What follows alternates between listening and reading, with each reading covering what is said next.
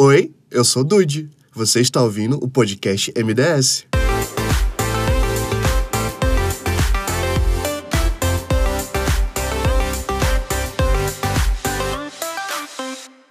Grande parte do acervo do Museu da Diversidade Sexual é composto por fotografias.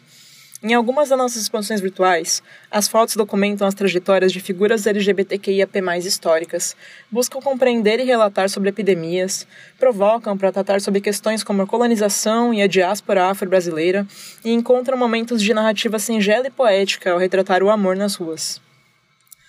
É possível, através da diversidade do seu uso, entender ao menos um pouquinho o quanto a fotografia é uma ferramenta poderosa, capaz de construir significados. Ao focar o nosso olhar, ao menos por alguns instantes, o fotógrafo direciona nossa atenção para o sujeito ou objeto retratado. Essa atenção pode ter um milhão de formatos diferentes.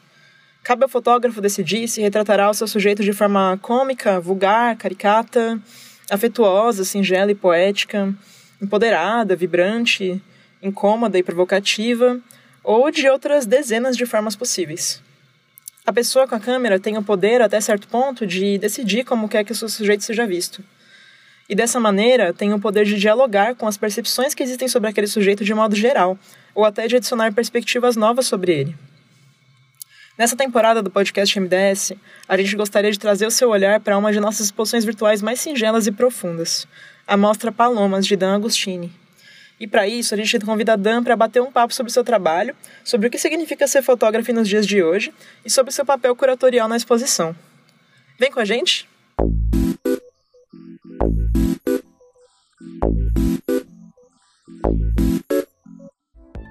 Estamos aqui presentes com Dan Agostini. Dan, muito obrigado por estar aqui com a gente. Muito obrigado por estar participando desse momento.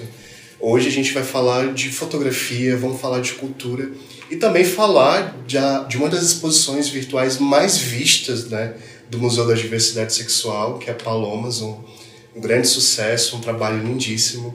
Então, muito obrigado por estar aqui com a gente. Eu que agradeço o convite. É um prazer poder compartilhar um pouco mais do projeto Palomas com vocês. Dando início aos nossos trabalhos, às nossas conversas, é Palomas é, é muito forte assim no sentido de quanta leveza, de quanta coisa que consegue dizer com, com os registros, né? Seja com, com, com o olhar, com o cenário que a gente está sentindo, até tipo, a simplicidade do, do cotidiano mesmo, que a gente consegue humanizar corpos, que a gente consegue ver as pessoas em outras perspectivas, que não é só de sofrimento, que não é só de estar no lugar abaixo da sociedade.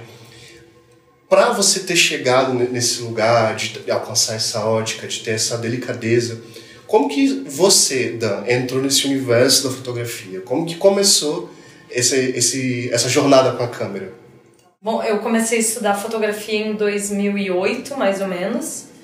É, não, não foi um... Muita gente fala, né? Ah, eu sempre gostei de fotografia desde jovem. Para mim, não. Assim, a fotografia veio muito por acaso. Minha primeira faculdade, na verdade, foi psicologia. É, eu gosto de citar isso porque explica um pouco a minha relação com a fotografia documental. Acho que está muito atrelado, né? Essas duas, esses dois universos. Eu, na verdade, não concluí a faculdade de psicologia, mas a minha ideia em trabalhar com psicologia era justamente vivenciar histórias, assim. Então, nesse primeiro momento de, de decisões aí profissionais, o, o, o meu o que me levou a pensar psicologia era justamente esse universo do outro, de, enfim, poder ouvir, vivenciar algumas experiências e tal. É, e aí a fotografia chegou muito por acaso e ela se deu de fato quando eu compreendi que ela também poderia ser um caminho para para vivenciar histórias assim. Então, quando quando eu entendi que que poderia ser uma ferramenta para isso, foi quando eu é, mergulhei de fato nesse universo, assim, então comecei a estudar em Porto Alegre, no Rio Grande do Sul, que é de onde eu venho, né, minha cidade. É, e aí lá na época não tinha faculdade e tal, e por isso eu decidi mudar para São Paulo, porque aqui as possibilidades eram bem maiores, né. Então eu vim para cá, é, fiz faculdade de fotografia e desde, desde esse primeiro momento eu já tinha essa era muito natural esse, esse, esse viés pro documentarismo, assim. E que na época eu nem entendi enquanto fotografia documental, porque de fato eu nunca tinha estudado nada, assim, o universo da arte não era um universo próximo, eu venho de uma família é, do Rio Grande do Sul que não tem contato com arte, assim, então nunca foi algo muito próximo da minha realidade. É, então tudo isso foi sendo construído de uma maneira muito orgânica e aí sim se estruturando de uma forma mais acadêmica, profissional no decorrer da minha vida aqui em São Paulo. Hum, então, logo que eu comecei a estudar, eu já comecei a, a, desenvolver alguns projetos de uma forma muito intuitiva, assim, trabalhando com comunidades e tal. Antes disso, eu, eu fiz um. Logo que eu cheguei aqui, eu trabalhei com vários assuntos, assim, trabalhei sempre com assuntos que, tem, que, que tivessem alguma proximidade com os meus interesses e até com a minha própria vivência, assim, até com o meu próprio histórico de vida. Então, aqui eu trabalhei com circo, que é um universo que eu, desde muito criança, sempre fui meio fascinada, assim. É... Depois eu trabalhei com sistema penitenciário, fiquei dois anos dando oficinas, isso eu estava na faculdade ainda, dando oficinas de fotografia e documentando um pouco esse universo, e também isso está atrelado um pouco com a minha com a minha vida pessoal. É, e aí em 2017 sim eu comecei a, a fazer esse recorte mais voltado para as questões de gênero, é, para a comunidade LGBT, porque é a comunidade que eu faço parte, então eu entendi que é, existia né, esse, esse interesse de me aproximar de histórias que de uma certa maneira eu já vivencio desde a minha adolescência, assim, né, vivendo nesse meio. E acho que é isso. É, nota-se que no, nos seus repertórios, em alguns dos seus trabalhos, dá para notar uma, uma preocupação bem genuína mesmo com o tratamento a, a corpos especificamente femininos, né? Uhum. Como que esse olhar delicado, que nem sempre é dado para o corpo feminino, assim, no geral, principalmente por, para corpos trans, como que foi surgindo essa preocupação, essa, esse sentido de poetizar esses corpos, de dar a eles outros sentidos? Ah, eu acho que isso é uma. Acho que acaba sendo um pouco de uma característica minha, assim, com a fotografia. Não, não diria que seria especificamente esses corpos, assim, né? Eu acho que dentro do meu trabalho enquanto. Foi como eu falei, assim, a fotografia ela veio para mim enquanto uma ferramenta, ela não é. Nunca foi, ah, sou apaixonada por fotografia, não é, não é a fotografia em si, né? E sim a vivência dessas histórias. E aí, quando, quando isso me toca, eu acho que é quase que impossível não, não, não ter esse tipo de, de olhar, de sensibilidade, enfim. É, toda vez que, que, eu me, que eu me disponho a fazer algum trabalho, a minha ideia não é simplesmente trabalhar com um determinado assunto e sim trabalhar com algo que eu acredito e defender isso de uma, em uma posição mais ativista mesmo. Então é um, mais um feeling pessoal, né? Esse é, sentido. é, vai para ideais mesmo, uhum. sabe? Assim, eu acho que eu de, de todos os trabalhos que eu já fiz até hoje, não teve nenhum que de alguma maneira eu não me identificasse, eu não tivesse algum tipo de, de, de relação ali, mesmo que mínima, e óbvio que aqui eu não estou me colocando nesse lugar especificamente, porque em vários contextos eu estou muito longe dos lugares que eu documento, então é isso, sistema penitenciário, corpos trans de meninas trans que estão em situação de vulnerabilidade, não, eu estou em, em, um outro lugar, assim, não, não é exatamente isso que eu estou querendo dizer, mas de uma certa maneira existe uma proximidade, um lugar de, de, de muito cuidado e afeto, enfim. É, então isso acaba sendo algo muito natural, assim, sabe? E nesse lugar que de, de trazer afetividade. Tipo, que referências você tem que você traz, não só para o seu trabalho, mas como pessoal também, de, de, de, de registros? Que referências você traz? Acho que a minha maior referência é a minha família, por parte de mãe. Eu venho de uma família, assim, muito, muito diversa. É, e parte dela viveu por muito tempo em situação de vulnerabilidade, não sei se eu posso dizer exatamente vulnerabilidade, mas é isso, assim, o sistema de cárcere é uma realidade na minha vida. É... O trabalho como profissionais do sexo é uma realidade da minha vida em relação à minha família. Então eu vivencio um pouco esse lugar desde muito criança, assim. É, então, acho que, pelo menos na minha terapia, minha terapeuta sempre fala que, que trabalhar com essas questões foi uma maneira de eu fazer as pazes com a minha realidade, assim, também de uma certa maneira registrar um pouco daquilo que eu cresci vendo. Então acho que grande parte da minha da minha da minha referência é isso, assim, é, é questões de uso de drogas, assim, gente, minha família, a gente pode cortar isso, mas sobre minha família é um caos, assim, né? É, mas é isso, ao invés de transformar isso em um grande trauma, que deve existir também, eu trouxe isso para o meu trabalho. Eu fui documentar isso em, em outros contextos, em outros lugares. Então, acho que a referência ela parte daí, assim. E aí depois eu tenho outras referências que são referências do mundo fotográfico, assim, a primeira fotógrafa que que eu estudei, que eu conheci, foi uma fotógrafa que se chama Daiane Arbus, isso lá em Porto Alegre ainda. É, e essa é uma, uma fotógrafa, foi uma fotógrafa americana que trabalhava com, com pessoas que viviam às margens da, da sociedade americana, assim, e trazendo essas pessoas num lugar de, de mais afetividade mesmo, num, num, num outro lugar que aquele contexto trazia na época. Então, ela foi um pontapé, assim, ela inclusive foi quem me mostrou que, nossa, eu posso utilizar a fotografia para falar sobre isso, né, para trazer esses corpos, para trazer essas histórias, para defender é, diversos movimentos, enfim, então foi o pontapé inicial, assim. E depois dela, obviamente, outros nomes, assim, eu gosto muito da Nan Goldin, que é outra pessoa que trabalha é, com situações próximas a essas, e acho que é isso, assim. Eu, eu gosto muito de, de fazer esse tipo de pergunta para pessoas que trabalham com fotografia. Antes de você trabalhar no quesito na, entrar profissionalmente nesse, nesse cenário, você se considerava uma pessoa muito visual? Porque muitas vezes a gente está num em um momento, por exemplo, assim, com amigos, ah, esse lugar aqui é tão bonito, vamos deixar uma foto, ah, uhum. esse momento aqui daria uma ótima foto, vamos registrar. Você carregava isso com você de forma genuína? Não, nem um pouco, não carregava, nunca Jura? visual, não. Jura? Não, foi o que eu falei pra você, assim, o meu lance com a imagem, ela foi uma desculpa para viver histórias, entende? Para uma, uma desculpa, assim. Poderia ser qualquer outra coisa, poderia ser literatura, poderia ser cinema, poderia ser música, enfim, poderia. Você não é um clichê. Como? Você não é um clichê. É, então, ah, sempre amei. Sempre amei fotografia. É, eu, eu dou aula de fotografia, eu discuto muito isso. Quando a gente, quando a gente tá nas primeiras aulas, tem as apresentações. E, cara, é louco, porque 80% dos alunos falam isso. Ah, desde criança eu usava uma câmera. Não, meu caso é o oposto, assim. Uhum. Poderia ter sido a própria psicologia, sabe? Assim, uhum. é, nunca foi algo visual.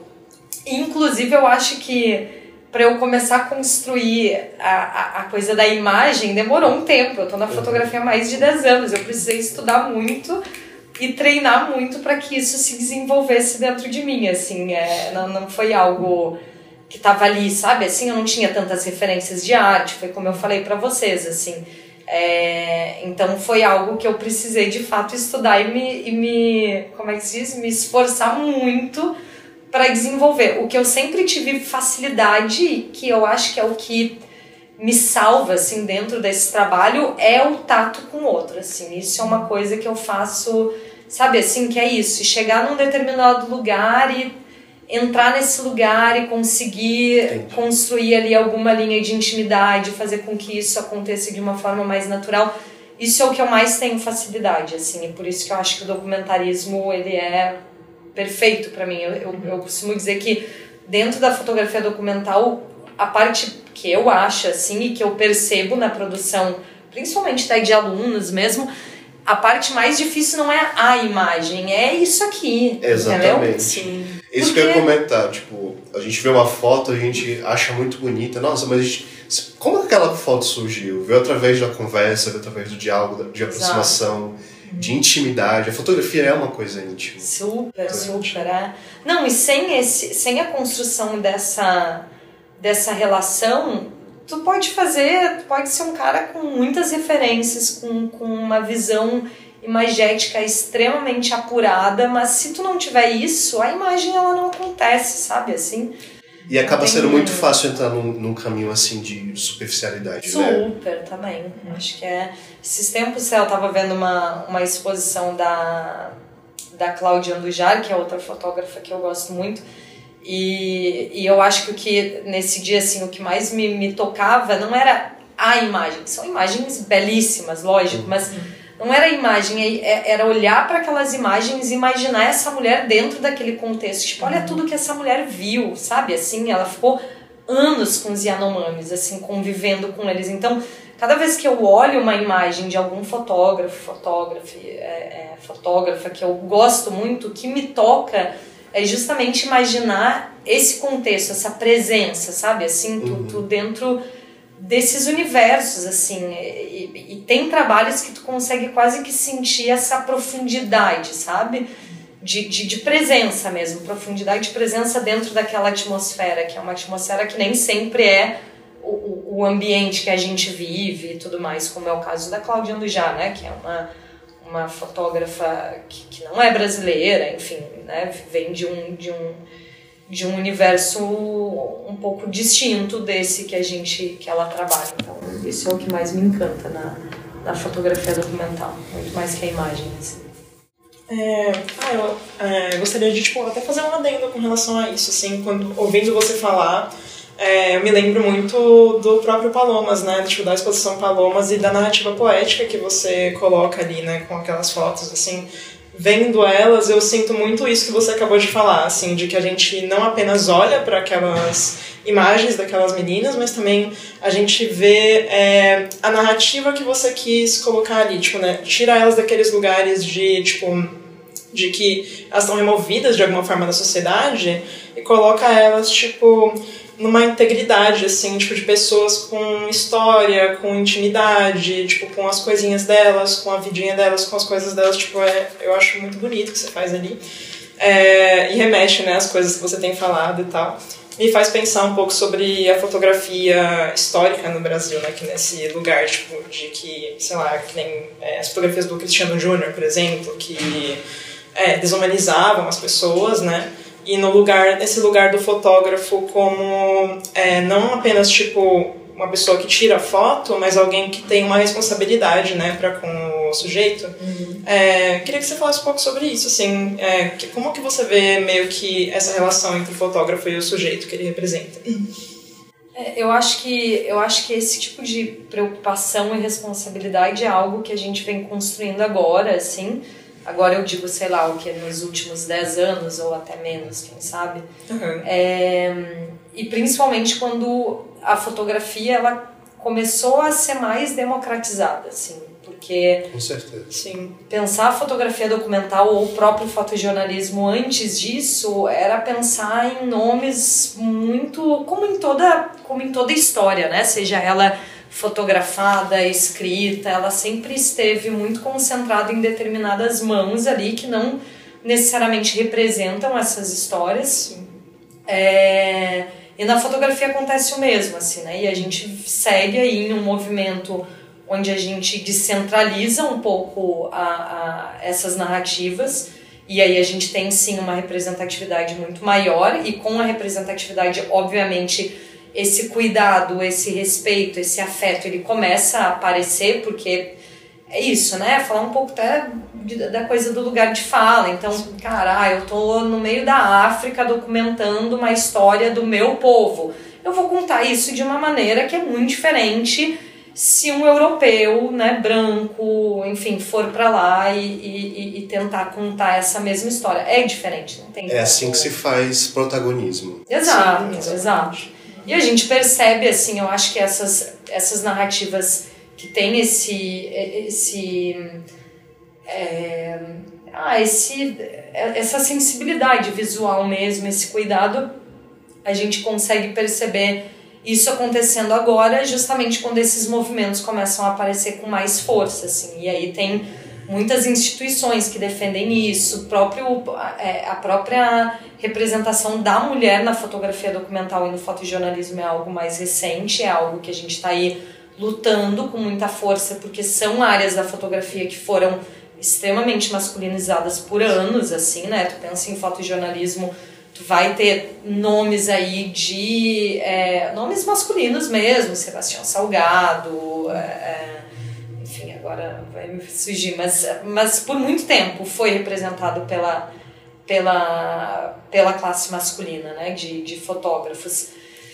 E quando a gente traz uma diversidade, a gente traz uma diversidade de maneiras de fazer, de, é, é, é, de questões visuais, e é isso que a gente ganha. Assim. Eu consigo perceber nitidamente um, um, uma forma muito mais sensível no fazer fotográfico da mulher, por exemplo, do que de muitas produções masculinas. E é incrível porque isso abre a possibilidade para novas narrativas mesmo, para outras formas de se contar essa história. A gente tinha por muito tempo uma fotografia muito quase que dura, assim, é, muitas vezes muito violenta. As pessoas apareciam mortas nos jornais. É, era violento, assim, sabe? Uhum. Eu gosto de fazer, às vezes tem um, um, uma análise, existe um, um, prêmio no fotojornalismo que é muito, que é uma grande referência, que é o WordPress Photo, e eles têm um acervo gigante, assim, que vem agora eu não sei te dizer se é década de 50, 60, 40, enfim, mas consegue fazer uma análise do que foi produzido de lá para cá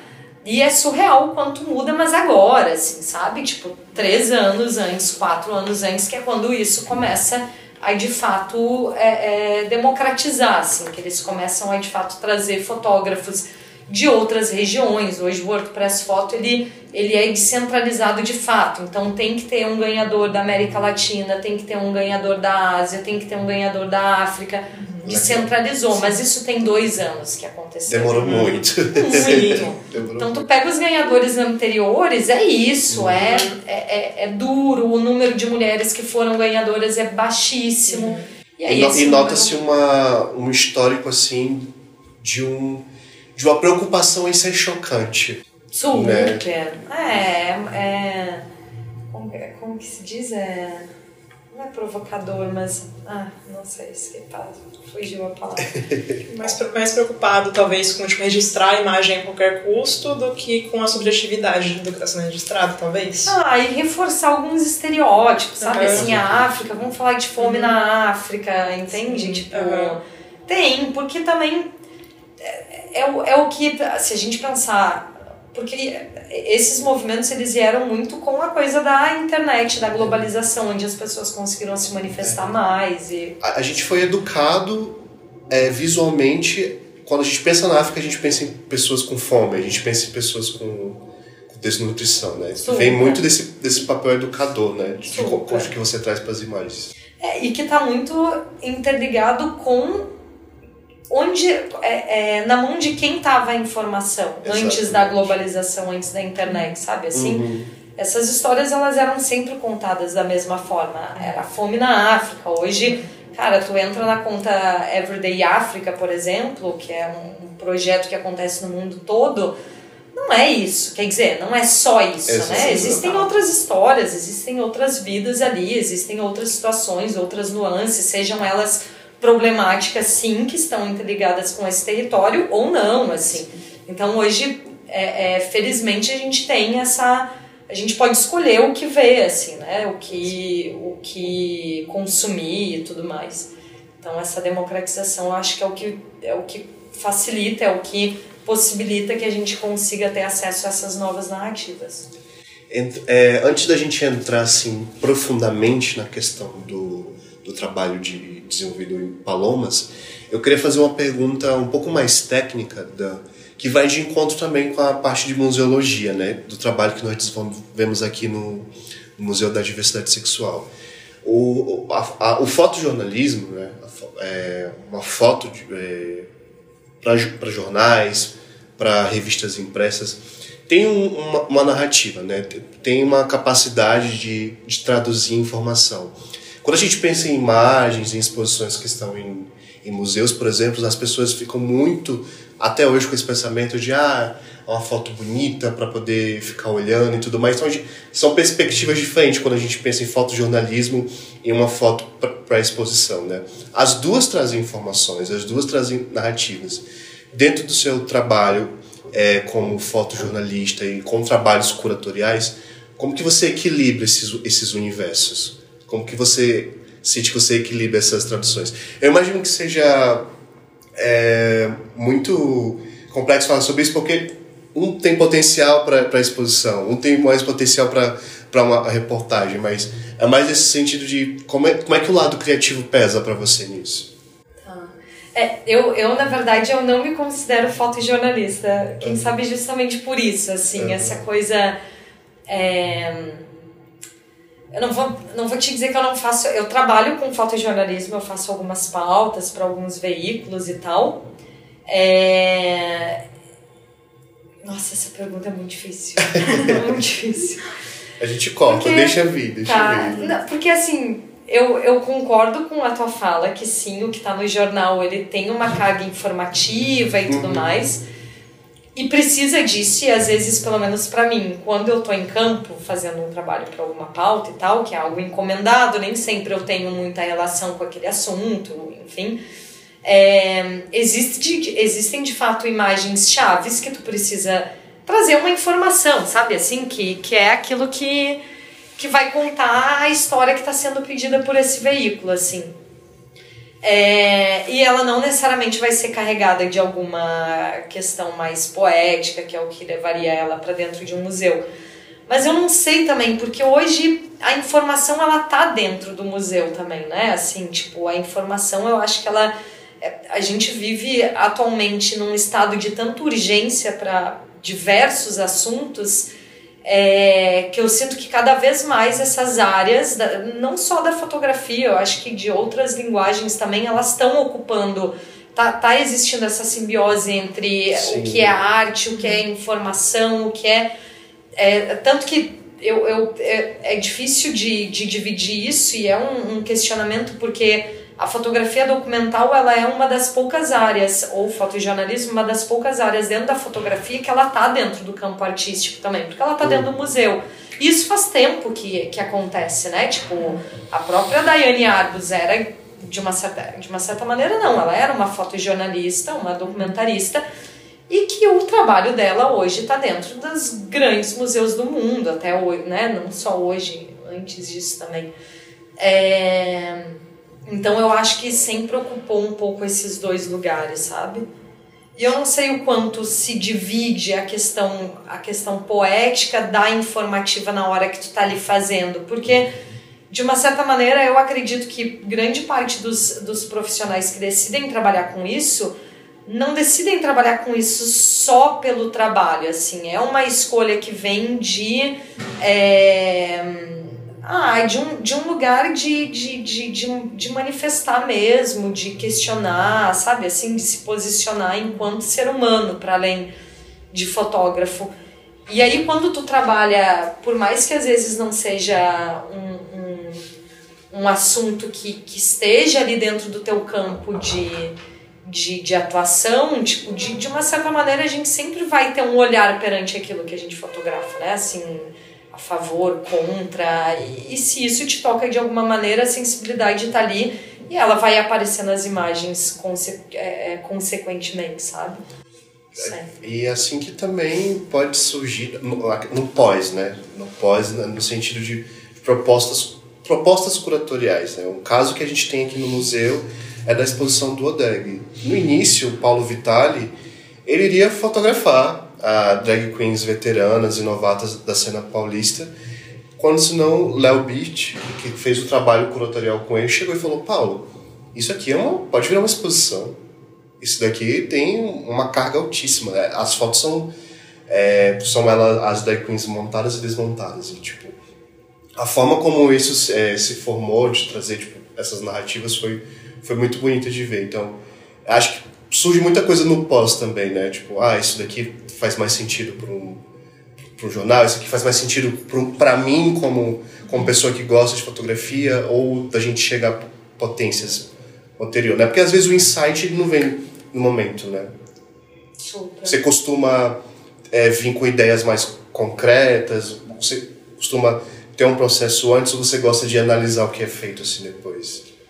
Eu acho que o meu processo ele acontece muito no decorrer do trabalho, assim. Então, uhum. obviamente, surge de uma ideia, mas é uma ideia que eu não, não costumo mergulhar tanto na pré, assim. Então, uhum.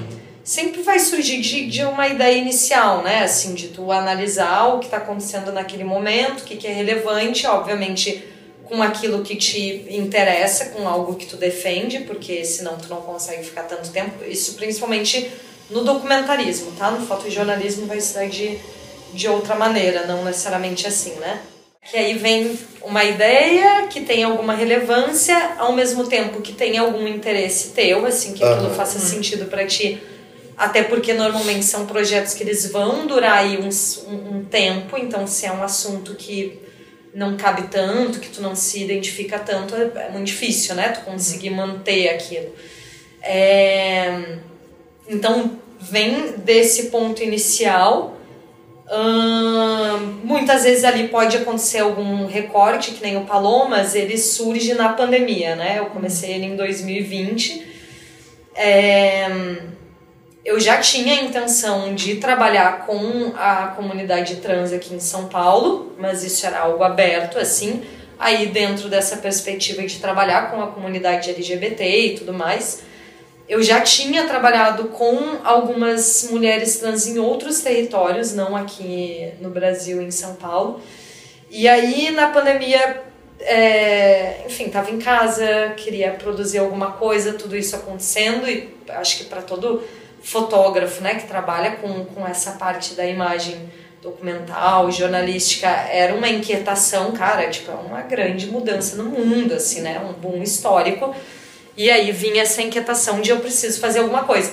Então, dentro desse contexto, o meu recorte foi atrelar a pandemia a essas histórias, assim. Então, o Paloma surge de um recorte que era como que a pandemia potencializava a situação de vulnerabilidade de mulheres trans que já estavam em situação de vulnerabilidade, sabe assim? Então, como que essa, esse estado de vulnerabilidade ele é potencializado decorrente à pandemia. É, então, esse foi o recorte que eu trouxe também para viabilizar o projeto, né? Para eu conseguir enviar esse projeto para determinados lugares e viabilizar ele financeiramente e tal. É, o decorrer do Palomas, que hoje, agora, esse ano faz quatro anos que eu tô com ele, né? No decorrer, ele vai se transformando, assim, porque aí é essa coisa da fotografia documental que é da, da relação mesmo, né? Tu tá naquele, naquele lugar, tu começa a olhar a história por várias outras perspectivas que não necessariamente condizem com a perspectiva inicial de quando tu faz um, um, um de quando tu tem essa ideia é, onde começa o projeto e aí ele vai se transformando de uma forma muito orgânica junto com as próprias pessoas, assim, né? A história ela vai sendo dirigida conforme ela acontece, assim, conforme ela, ela vai sendo contada por quem está sendo fotografado, não necessariamente por mim, assim. Então, depois em, 2000, em 2020 eu fiquei trabalhando nesse contexto da pandemia. E aí em 2021 que faz um, esse contraponto de uma maneira muito, é, muito direta do que eu tô falando, porque aí eu, eu comecei trabalhando na Casa Florescer, né? Na, nas casas de acolhimento que tem aqui, especificamente a Casa Florescer 2, que fica na zona norte de São Paulo. E, e aí no final do ano, não só no final do ano, depois de alguns meses frequentando a Florescer, falando sobre pandemia, as meninas começaram a sair da casa por mil motivos, tipo, mil motivos, motivos bons como conseguir um projeto, tá ganhando uma graninha, quer alugar sua casa, quer morar sozinha, ou foi expulsa, sabe assim, ou voltou pra rua, diversos motivos. E aí eu comecei a querer, e muitas das que saíam eram meninas que estavam no projeto, e elas estavam saindo, e aí então assim, a história delas me levou para outros lugares. E aí é quando eu começo a falar sobre essa questão de autonomia, que não é necessariamente autonomia, porque os motivos que fazem elas saírem são motivos diversos, que estão atrelados à autonomia ou à falta de autonomia, que é isso. Voltar para a rua, sabe assim? Sistema de cárcere, inúmeras, inúmeras é, realidades assim que, que eu presenciei.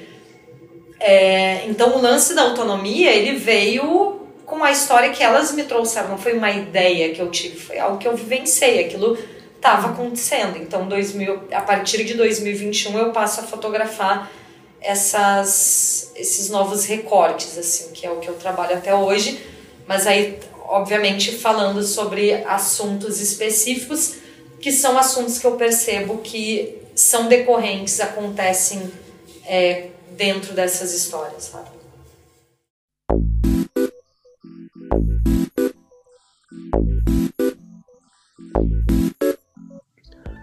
Trecho de O Parque das Irmãs Magníficas, de Camila Souza Vilhada.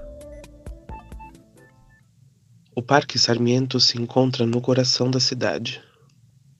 Um grande pulmão verde, com um zoológico e um parque de diversões. A noite torna-se selvagem. As travestis esperam sob os ramos ou em frente aos automóveis. Passeiam seu feitiço pela boca do lobo, diante da estátua de Dante, a histórica estátua que dá nome à avenida. Todas as noites, as travestis sobem desse inferno sobre o qual ninguém escreve para ver a primavera ao mundo. Com esse grupo de travestis também está uma grávida, a única nascida mulher entre todas. As demais, as travestis, transformaram-se para serem mulheres. Na comarca de travestis do parque, ela é a diferente, a mulher grávida que repete desde sempre a mesma brincadeira tocar de surpresa a virilha das travestis. Agora mesmo ela faz isso, e todas soltam gargalhadas. O frio não detém a caravana de travestis. Uma garrafa de uísque segue de mão em mão. Tecos de cocaína visitam um a um todos os narizes, alguns enormes e naturais, outros pequenos e operados. O que a natureza não dá, o inferno empresta. Ali, naquele parque próximo ao centro da cidade, o corpo das travestis toma emprestada do inferno a substância do seu feitiço.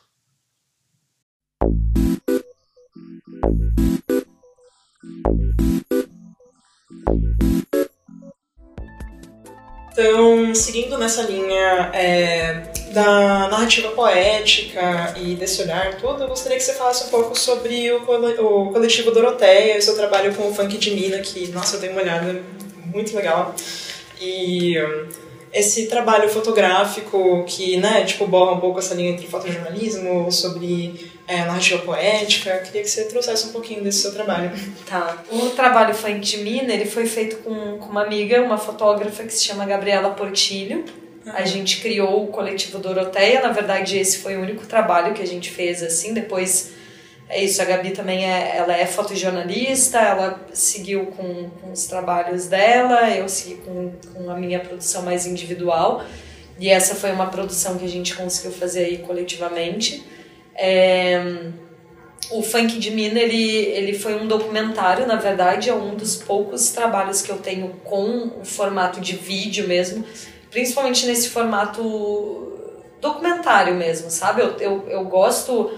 O vídeo é uma linguagem que está presente, o Palomas, inclusive, tem um vídeo que aparece lá na exposição é, online do museu mas é um vídeo mais, não sei se eu posso dizer um vídeo arte, não sei, mas ele não tem esse formato documentário padrão clássico como é o funk de Minas. Então foi uma das minhas únicas experiências trabalhando é, com esse tipo de linguagem. Então foi bem, bem válida, bem construtiva. Foi um, um projeto onde a gente trabalhou com MCs de funk, mulheres, e a ideia era trazer letras de funk que descontextualizasse o que a gente tem aí quando a gente pensa no mercado de funk tradicional masculino, é, que às vezes vai para um lugar um pouco machista, vai para um lugar que coloca a mulher aí em uma posição, é, sei lá, desinteressante, enfim. E, e o funk de mina ele, ele surge justamente para que a gente pudesse ouvir essas outras letras, né? Assim, essas outras perspectivas com um cunho totalmente feminista, assim, totalmente feminista. E dentro dessa perspectiva a gente trabalha aí com, com MCs de perfis bem diferentes, mas voltados para isso. Então a gente tem uma MC que é uma MC lésbica que faz funk sapatão, Putaria Sapatão, maravilhoso, Mano Feu, inclusive, para quem não conhece. Tudo, tudo. Foi no Spotify que ela tá aí, é Mara. É... a gente trabalhou com uma MC feminista que fazia é, letras, que faz letras é, falando sobre empoderamento feminino, é, e entraria, entraria ali num funk mais consciente, que eles chamam de funk consciente, que tem nessas variedades aí no, no, no, tipo de funk, funk putaria, funk consciente, funk. não sei agora. O que mais? Tinha uma outra. Uma outra MC que é mãe de. Acho que, acho que ela tinha cinco filhos homens, é, mãe solteira, sabe assim? E aí ela também trazia essa perspectiva de um funk mais feminista, falando dessa mulher que, enfim, que é dona de casa, que é mãe, que trabalha, que é dona da porra toda, assim. É, nesse, nessa vertente também do, do funk consciente. Bom, enfim, eram algumas, assim. Ah, tinha MC Baronesa, que vai falar do funk ostentação, uma, da perspectiva da mulher, que então é a mulher que paga, é a mulher que banca os boys todos, sabe? É, é incrível, porque essa inversão de papéis, né, que, que é uma realidade, mas não é uma realidade dita, né? Não, não ocupa é, um espaço no lugar do que é consumido dentro do funk, não só do funk, como em outras vertentes aí que a gente tem de, de produções. É uma inserção do matriarquês. É, maravilhoso, maravilhoso, é isso total. E acho que é isso, assim, o funk de Mina durou, a gente trabalhou com ele um ano, mais ou menos, produção toda, né, de, de captação, edição, distribuição. Foi um, um projeto que foi financiado por uma revista muito legal, que é a revista Asmina. Depois a gente conseguiu circular ele no Sesc, mas aí logo veio a pandemia, então a ideia era circular em alguns Sescs, deu tempo de fazer só no Sesc Pompeia, uma pena, assim. E, mas é isso, é um projeto que eu gosto muito, assim, tenho muito carinho, porque, porque eu trabalhei com uma amiga que eu gosto muito e, enfim, tem esse outro formato, tem, é um assunto super urgente, tem a participação da, da MC Carol, assim, que é Lenda viva. maravilhosa. Ela é uma música inspiradora. É, super. Bota boca do trombone, é maravilhosa. Legal. É isso. Legal, obrigado, Dan. Acho que isso entra até no que Dudu tinha trazido antes sobre, tipo, trazer esses corpos alinhados com o feminino, mas com é, um olhar que nem sempre é colocado para eles, assim, né? Exatamente. É, Palomas, nesse contexto, é, traz um, um, um olhar, assim, que não é, não é nem para ser uma coisa repetitiva assim de falar, a gente tem que criar outras narrativas para esses corpos e tudo mais. Mas quando a gente tenta buscar essas referências, a gente de fato vê que, que é pouco, né? Então a gente ainda precisa estar tá falando óbvio ainda, que a gente precisa de, de outras produções que abracem, que tragam outras perspectivas para esse recorte. Aí, dito isso, eu queria saber para você, como é que foi para você é, incluir esse projeto né, no acervo digital, virtual do Museu da Diversidade Sexual? Como é para você fazer parte dessa história junto com a, com a gente? Ah, para mim foi uma honra, uma super felicidade. Assim, eu, eu acompanho o Museu da Diversidade tem um tempo, assim. É... Inclusive, era uma vontade muito grande de, de levar o Palomas até vocês. Eu, inclusive, eu busquei formas, acho que isso a gente não precisa colocar, assim, um desabafo, porque vocês conhecem a Uma ou não? Porque o Léo conhece a Uma Reis. Tu que conhece? faz uma das citações, né? Do... Isso, é. A Uma, é a uma no projeto, ela que escreve toda a parte uhum. de texto do Palomas. Ela é o cérebro e eu sou o coração, essa fala. é, e aí a Uma tinha um contato de uma... Agora eu não lembro o nome dela, mas era alguém que trabalhava no Museu da Diversidade, uma mina trans quem é que cuidava da curadoria? Não sei. Drigalupo? Drigalupo. Será? Ela já saiu, acho que faz uns dois anos que ela saiu. Será que é essa? Não, não sei, não sei. Vocês estão há pouco tempo lá? É, somos novinhos aqui. Ah, tá. Bom, enfim, eu tentei esse contato, mas ela recém tinha saído do museu, porque é isso, assim, é, eu, eu, eu acho que a, a, a importância de um museu que traga essa, essa, essas histórias é, é essencial, assim, sabe? Ai, agora me perdi, me faltam palavras. Eu adoro o Museu da Diversidade, gente, sério. tipo... Por estar aqui presente com a gente, tendo um trabalho construído é, que agora faz parte do Museu da Diversidade Sexual, eu queria saber suas vontades, seus desejos, para que tipo de exposições você gostaria de ver, que histórias você acha que, é, que, é, que são importantes serem contadas, o que, que você quer contar no futuro também, e no sentido da gente avançar em discussões sobre o que, que é arte, o que, que é exposição, é, o que, que tem potencial para que as pessoas vejam, para que saiam dos discursos testa a testa, de só, só a gente estar tá conversando entre si, entre comunidade, e a gente transbordar, é, tornar essas discussões transversais. Que, como que você quer ver o futuro né, de exposições quando se trata assim da comunidade LGBTQIA+. Ah, eu acho que a comunidade LGBT ela é muito silenciada e se a gente for trabalhar com algumas letras dessa sigla, mais silenciada ainda, assim, sabe? Exato. É, então acho que um museu que, que se ocupa, né, que, que tem essa, essa preocupação em trazer histórias desses corpos, assim, é essencial, é urgente, é político, é tudo, assim. Então, para mim, voltando um pouco até o que a gente está falando, é, um, é uma honra fazer parte, ver Palomas é, exposto no, no Museu da Diversidade.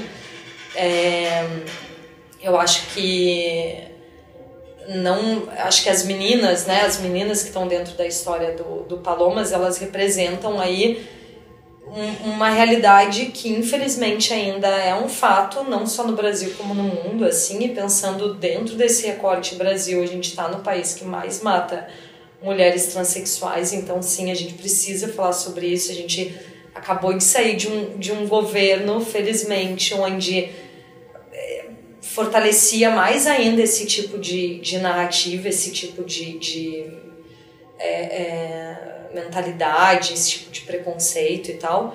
Então, quando a gente percebe espaços que tenham aí a possibilidade de, de, de ocupar com esse tipo de história, é isso, é trazer isso à tona, sabe? Assim, as pessoas, as pessoas precisam saber disso e, ao mesmo tempo, essas meninas, elas precisam estar em todos os lugares, sabe? Assim, eu, eu consegui expor o Palomas no, no Museu da Imagem e do Som e quando foi, quando foi aprovado, enfim, quando eu vi o resultado, a minha maior felicidade foi imaginar essas travestis no meio do, do, do, do Jardim Europa, sabe? Assim, tipo, vai ter muita travesti no Jardim Europa, que é o bairro mais caro de São Paulo, e elas foram e ocuparam o museu isso é muito então, simbólico. É muito simbólico, muito assim. Foi o primeiro post que eu fiz, inclusive, assim, vai ter travesti no Museu da Imagem e do Som, tipo, vai. É... Então, eu, eu espero, eu luto que essas histórias elas estejam cada vez mais distribuídas, né, é, é, nos espaços onde elas não costumam estar. E, e pensar o Museu da Diversidade é pensar instituições, museus que estão aí se propondo abrir esse espaço para que esses corpos estejam lá presentes, essas histórias estejam sendo contadas. Eu acho que é, é isso, fico muito louco, mas depois tá você assiste. Não, total.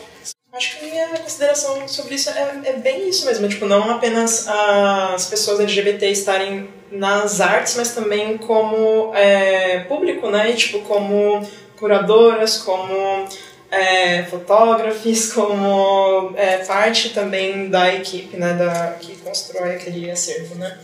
Enfim.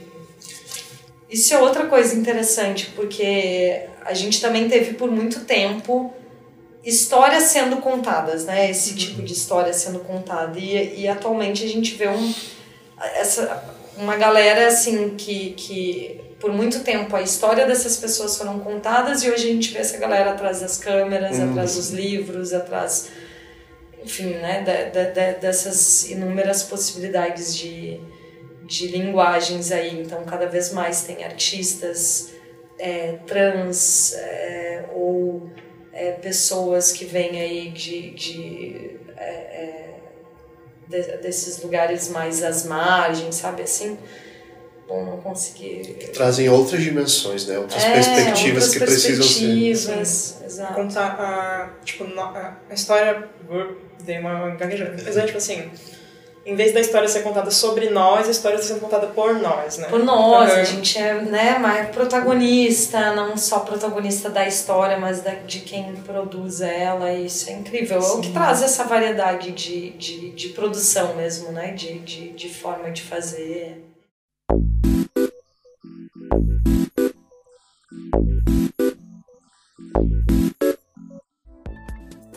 Bom, estamos chegando ao fim do nosso papo, fim do episódio. Dan, queria muito agradecer sua participação no podcast MDS. É uma honra receber você aqui. Palomas é um trabalho que eu admiro muito. Acredito que Nossa, eu admiro muito, muito obrigada né, por participar. E é isso, conte com a gente. E para quem quiser conhecer mais sobre o seu trabalho, como conhecer o trabalho de Dan Agostini? É, vocês podem me. Eu, eu costumo utilizar muito o Instagram, onde eu mais publico o que eu venho produzindo. O meu Instagram é dn underline.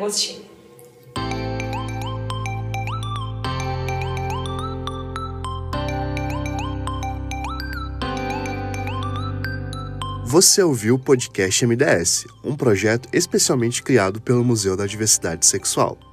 Siga as nossas redes sociais e acompanhe a nossa programação. Até a próxima!